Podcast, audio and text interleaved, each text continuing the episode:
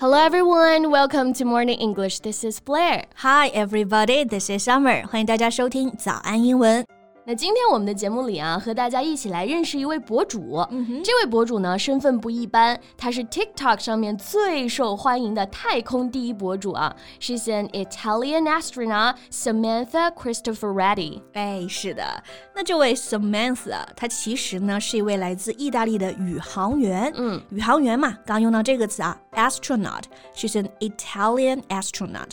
和我们之前太空课堂的王亚平一样，他因为呢在社交媒体上分享很多太空里的视频，所以大家称他啊是 TikTok 第一宇宙博主。对，那这位 Space Influencer 因为发的一条推特啊，前不久还登上了微博热搜。While on a space mission, she posted three pictures about the Earth. and caption sentences derived from the Orchid Pavilion preface, a masterpiece written by Eastern Jin Dynasty calligrapher Wang Xizhi. 嗯，所以他是发了一条推特啊，不仅浪漫，而且感觉次元壁破了啊。嗯，Samantha 在执行太空任务的时候呢，在网上晒了三张地球的摄影作品，然后配文呢，竟然引用了王羲之的《兰亭集序》，他用的是这一句。Mm. 仰观宇宙之大，俯察品类之盛，所以游目骋怀，足以及视听之娱，信可乐也。对，那下面的评论区啊，大家都在刷，Wow, so romantic, so cool, so amazing。然后这一句它也配了英文的翻译。也是相当的浪漫啊！啊，你看，一位现代的航天员，一位东晋时期的文人，在这个瞬间实现了游目骋怀，信可乐也，真的还挺美好的。嗯，所以呢，今天我们就一起带大家来看一看啊，这段话英文到底是怎么翻译的。And also we can know more about this romantic astronaut Samantha. All right, here we go. 那我们直接就来看第一句啊，嗯，仰观宇宙之大，俯察品类之盛。英文呢是这么说的：Looking up。I see the immensity of the cosmos. Bowing my head, I look at the multitude of the world. 对我很喜欢这一句啊，宇宙之大的这个表达，嗯、大用的是 immensity。那这个词呢，指的就是巨大、广大，the large size of something。宇宙浩瀚无垠，搭配呢就是这个 immensity of the universe。嗯、或者平常我们可以说工作任务特别的繁重，也可以说 immensity of the task。Yeah。 然后宇宙嘛，大家知道可以用 universe，嗯，这里用到的就是另一个词 the cosmos，c o s m o s，cosmos，它也可以指宇宙。然后呢，仰观嘛，就是抬头看，嗯，looking up，所以整个第一句呢就是 looking up，I see the immensity of the cosmos。俯察品类之盛，俯察呢就是低头看嘛。嗯、Bowing my head，bow 拼写是 b o w，除了可以表示鞠躬，它还可以表示低头。比如啊，如果是因为羞愧而低着头，就是 She bowed her head in shame. Yeah, here bowing my head. I look at the multitude of the world. 这里的品类之盛用到的就是 multitude 这个名词， 它的意思就是众多啊，大量。an extremely large number of things or people，比如说众多的可能性，a multitude of possibilities，一大群鸟，a multitude of birds。这里的 multitude of the world 就是说世界的繁盛啊，品类之盛。对，那这两个词用的都非常到位啊，一个 immensity，一个 multitude。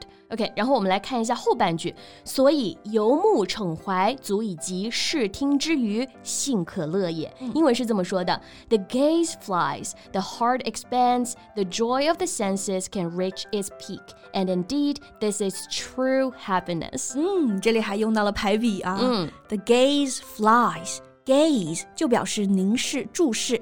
Gaze flies，你的眼睛到处看，到处飞，也就是游目这个意思。嗯，然后骋怀嘛，它的翻译是 the heart expands，心呢向外处扩张。对，足以及视听之余，the joy of the senses can reach its peak。Senses 本身指的是人的五种感官，那这种感官的快乐到达了极点啊，reach its peak，peak 就是顶峰、顶点的意思。对，信可乐也。这句话就很简单了。Indeed, this is true happiness。那后面整句翻译啊，放到一起，我们来享受一下啊。嗯、就是 The gaze flies, the heart expands, the joy of the senses can reach its peak。 And indeed, this is true happiness。这么赏析完，感觉对王羲之的崇拜又多了一分啊！是的，而且也证明呢，引用王羲之这些话的 Samantha 特别有眼光啊。Right. 那其实啊，Samantha 她这种贯穿古今、信手拈来的引用，还不是新鲜事啊。She's a polyglot, being able to speak five languages: Italian, English, German, French, and Russian. Polyglot 这个词的意思就是说呢，这个人是精通多语种的。嗯，像他的推特里啊，你可以看到各个国家的文字呀。那 Samantha 听上去就是又有趣又有才啊。嗯、我们接下来呢，可以再多了解一些她的故事。Like this one, she has officially become the first European woman to command the International Space Station。她是第一位国际空间站欧洲的女性指挥官。哇！ 这个 title 听上去就特别厉害啊，yeah. 是国际空间站的指挥官。不过他自己说啊，当这个指挥官呢，并不意味着只是下达命令。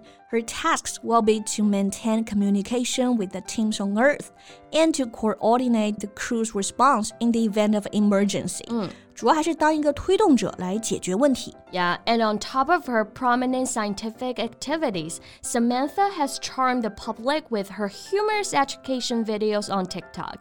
前面我们也提到了嘛，Samantha 她喜欢发一些太空站里的视频，在 TikTok 是一个太空网红。Yeah, the videos cover a broad range of topics from working out in space to looking after a spacesuit.